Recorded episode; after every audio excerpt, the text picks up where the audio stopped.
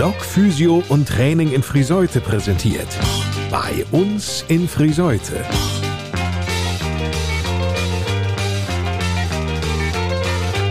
Reden statt Rosten. Der HGV-Podcast mit Lars Kurs.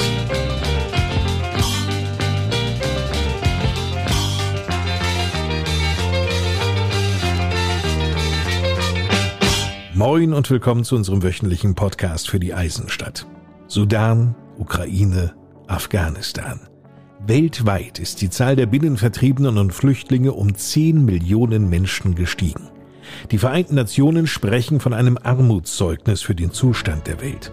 110 Millionen Menschen sind, laut der UN, derzeit auf der Flucht. In Deutschland leben so viele aus anderen Ländern geflüchtete Menschen wie noch nie in der kompletten Nachkriegszeit. Insgesamt 2,9 Millionen Menschen waren Ende Juni im Ausländerzentralregister als Flüchtlinge registriert.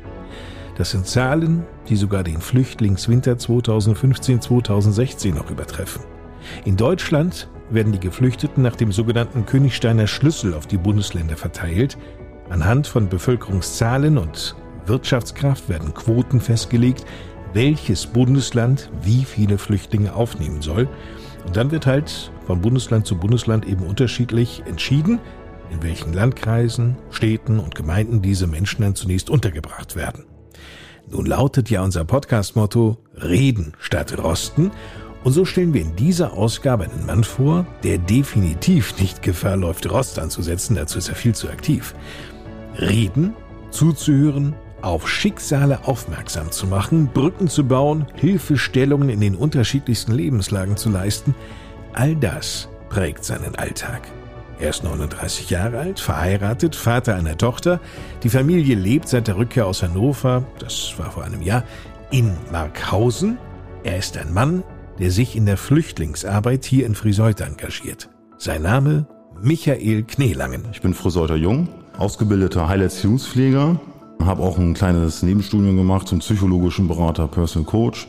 Sehe mich als Sozialarbeiter, werde nächstes Jahr noch meinen Bachelor machen in soziale Arbeit. Ich studiere gerade noch in Vollzeit neben meiner beruflichen Vollzeitstelle noch soziale Arbeit an der Fachhochschule Münster. Genau über diese hauptberufliche Arbeit von Michael Kneelang werden wir reden. Er kümmert sich um die Menschen, die Flüchtlinge, die hier zugeschlüsselt werden und hier in Friseute unterkommen, damit sie dann hier in Friseute Fuß fassen und hier in Friseute integriert werden können und damit sie auch ein lebenswertes Leben führen können. Das stimmt. Markus Block, der zweite Vorsitzende des HGV, des Handels- und Gewerbevereins Friseute, hat's auf den Punkt gebracht und Frank Haneken, der HGV-Vorsitzende, der kennt noch mehr Details. Es ist natürlich sein Beruf, sich um das Flüchtlingsheim an der Spreestraße zu kümmern. Das ist ja seine Hauptaufgabe.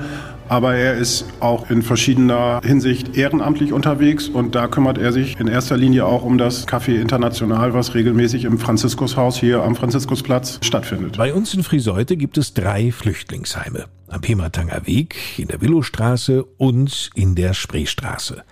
Dieses Wohnheim in der Spreestraße wurde erst während des Flüchtlingsansturms 2015 neu erbaut und 2016 eröffnet. Es befindet sich in der Trägerschaft des Caritas Sozialwerks St. Elisabeth.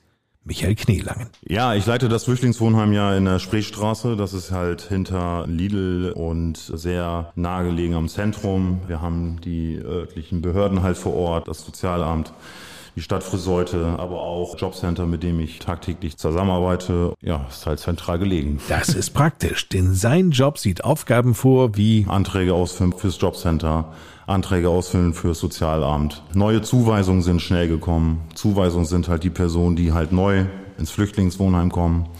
Das ist so im Grunde kurz und knapp mein Arbeitsablauf, den ich da habe. Da hat er jede Menge zu tun, denn die Auslastung des Flüchtlingswohnheimes ist stark. Ich vermeide manchmal sogar das Wort Flüchtlinge, weil das sind für mich normale Menschen, die halt einfach auf der Flucht gewesen sind. Aber auch nach ihrer Ankunft hier noch nicht wissen, wie lange sie in diesem Wohnheim zu Gast und ob sie später in Deutschland bleiben dürfen. Wenn die jetzt neu zugewiesen kommen, sind die erstmal im Asylverfahren. Das Asylverfahren muss erstmal geklärt werden und sofern die Personen nicht mehr beim Sozialamt gemeldet sind, wenn der Wechsel zum Jobcenter vonstatten geht, dann ist es denen frei, nachdem das Asylverfahren, wie gesagt, positiv verlaufen ist, dann auch die Möglichkeit halt auch auszuziehen. So ein Asylverfahren kann dauern. Häufig fehlen Dokumente wie Pässe, Identitäten müssen von Amts wegen geklärt werden. All das nimmt natürlich Zeit in Anspruch. 48 Plätze bietet das Flüchtlingswohnheim in der Spreestraße. Ja, es leben ja auch Familien im Flüchtlingswohnheim. Das bedeutet halt, dass Familien äh, gerade auch aus Afghanistan, Syrien nicht mit zwei, drei Personen hier nach Deutschland kommen, sondern halt auch mit sieben, acht Personen. Deshalb gibt es Häuser, wo halt sieben Personen drin wohnen. Dann haben wir natürlich viele Einzelpersonen, die dann auch zu zweit auf dem Zimmer wohnen, die sich ihr Zimmer teilen müssen. Das ist so die Vorgabe. Es gab auch schon mal die Zeit, wo der Flüchtlingsstrom halt weniger da war wo man dann auch mal ein Einzelzimmer hatte. Aber die Zeiten sind leider aufgrund der jetzigen Flüchtlingskrise nicht mehr so. Aus der Ukraine beherbergt Michael Knielangen keine Geflüchteten. Nun war ja gerade von Afghanistan die Rede. Ihr Heimatland Afghanistan beschreiben übrigens viele Geflüchtete als sehr schön, inmitten von Wüsten und Gebirgen. Allerdings ist der Alltag geprägt von Krieg, Bomben, Toten. Es ist schwierig, in solchen Umständen glücklich zu sein, wenn man stets um sein eigenes Leben bangen muss. Ein typischer Weg von Afghanistan nach Deutschland verläuft übrigens über den Iran, dann in die Türkei und von dort mit dem Boot innerhalb von vier Stunden nach Griechenland, anschließend weiter über Serbien, Ungarn und Österreich bis nach Deutschland.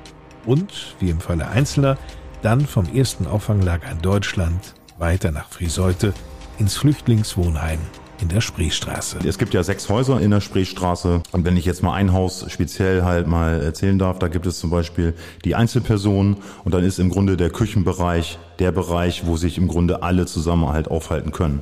Es wird auch zusammen gekocht, es wird auch da zusammen gegessen, es ist eine gute Gemeinschaft sind alle miteinander vernetzt, halten halt Absprachen halt ein. Das ist halt wie wir im Grunde auch eine Art Clique, die halt zusammenhält und auch was zusammen macht. Die Schilderungen vieler aus Afghanistan kommender Geflüchteten ähneln sich. Demnach war dort das Denken dominiert von der Zukunft. Was passiert als nächstes? Wie lange werde ich hier noch arbeiten können? Wie kann ich das Überleben meiner Familie sichern? Hier in Deutschland bekommen Sie zum ersten Mal wirklich die Möglichkeit, sich mit dem Jetzt auseinanderzusetzen. Und das sogar mehr, als sie das vielleicht eigentlich wollen. Deutschland wirkt auf viele Geflüchtete seltsam. Werte, die beispielsweise in Afghanistan nicht sehr hoch gehalten werden, wie zum Beispiel Pünktlichkeit, haben ja nun hier eine gewisse Priorität. Und diese verregneten, kühlen Sommertage sind ja nun auch eher gewöhnungsbedürftig, vor allem wenn man selbst aus einem Land kommt, bei dem der Niederschlag selten über 80 Millimeter steigt. Hinzu kommt Heimweh. Klar, Familie und Freunde fehlen.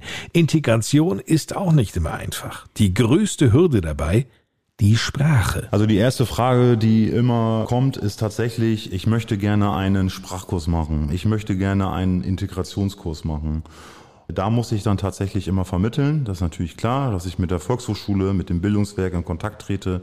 Wann finden die nächsten Sprachkurse statt? Weil das ist mir ganz, ganz wichtig. Das ist mir ein Anliegen, dass Flüchtlinge halt sich integrieren, aber auch die Sprachen lernen. Dazu gehört halt auch das Café International, was halt jeden zweiten und vierten Freitag im Franziskushaus stattfindet, um halt einfach die Möglichkeit zu geben, dort auch wieder mit Einheimischen die Sprache zu sprechen, sich auszutauschen und natürlich auch die finanziellen Dinge. Die natürlich auch geregelt werden müssen und für die Bewohner entscheidend sind.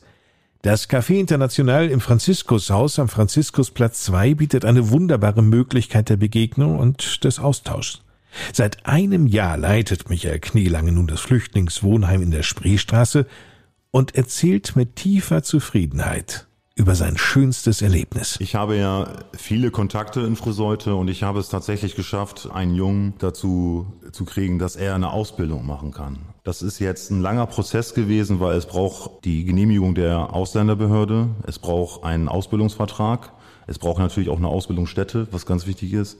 Aber dass es einen ehemaligen Flüchtling, der zwei Jahre erst hier ist, dass er es schafft, jetzt eine Ausbildung zu beginnen ab August das hat mich letztes Mal wirklich zu Tränen gerührt, weil ich mich so dermaßen für den gefreut habe, weil das war wieder ein Zeichen, der will, der kann und der muss halt was aus seiner Zukunft machen und das macht er jetzt. Das war ein Zeichen für mich, dass ich da gerade alles richtig mache. Einblicke wären das in den Arbeitsalltag von Michael Knelang.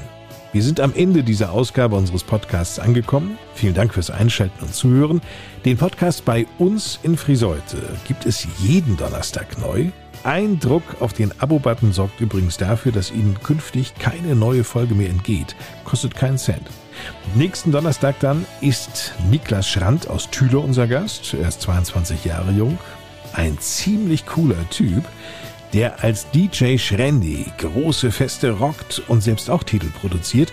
Eine Nummer schaffte es sogar bis auf Platz 2 der Charts. Nee, nicht hier in Deutschland. Platz 2 der Charts in Paraguay. Ja, richtig gehört. Sie merken schon, der Junge hat viel Spannendes zu erzählen. Nächsten Donnerstag dann mehr. Bis dahin eine gute Zeit. Ich bin Lars Kors.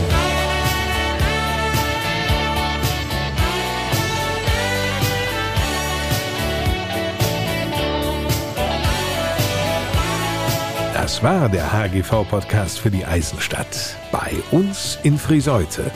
Reden statt Rosten. Präsentiert von Block Physio und Training in Friseute.